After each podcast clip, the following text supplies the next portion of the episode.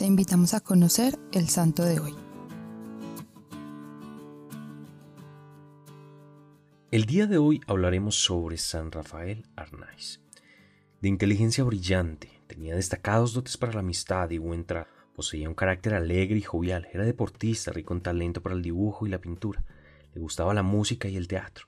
A la vez, crecía también en su experiencia espiritual de vida cristiana.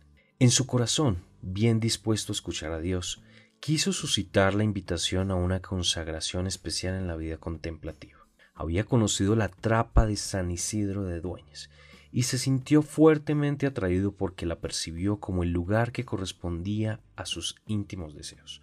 Así, en diciembre de 1933 interrumpió sus cursos en la universidad y el 16 de enero de 1934 entró en el monasterio de San Isidro.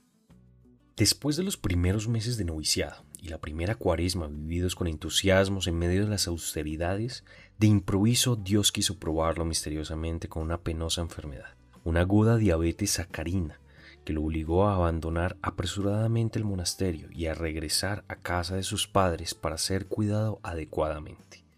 Regresó al monasterio apenas restablecido, pero la enfermedad le obligó a abandonar varias veces, donde volvió otras tantas veces para responder generosa y fielmente a la llamada de Dios. Rafael se santificó en la gozosa y heroica fidelidad a su vocación, en la aceptación amorosa de los planes de Dios y del misterio de la cruz, en la búsqueda apasionada del rostro de Dios. Le fascinaba la contemplación de lo absoluto.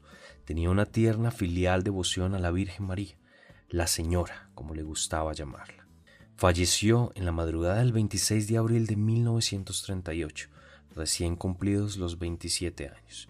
Fue sepultado en el cementerio del monasterio y después en la iglesia abacial. Muy pronto su fama de santidad se extendió fuera de los muros del convento. Sus numerosos escritos místicos continúan difundiéndose con gran aceptación y para el bien de cuantos entran en contacto con él. Ha sido definido como uno de los más grandes místicos del siglo XX. El 19 de agosto de 1989, el Papa Juan Pablo II, con ocasión de la Jornada Mundial de la Juventud en Santiago de Compostela, lo propuso como modelo para los jóvenes del mundo de hoy, y el 27 de septiembre del 92 lo proclamó beato. Sin duda alguna, San Rafael es un claro ejemplo de aceptación absoluta a la voluntad de Dios en nuestra vida, teniendo el cielo como única meta aquí en la tierra.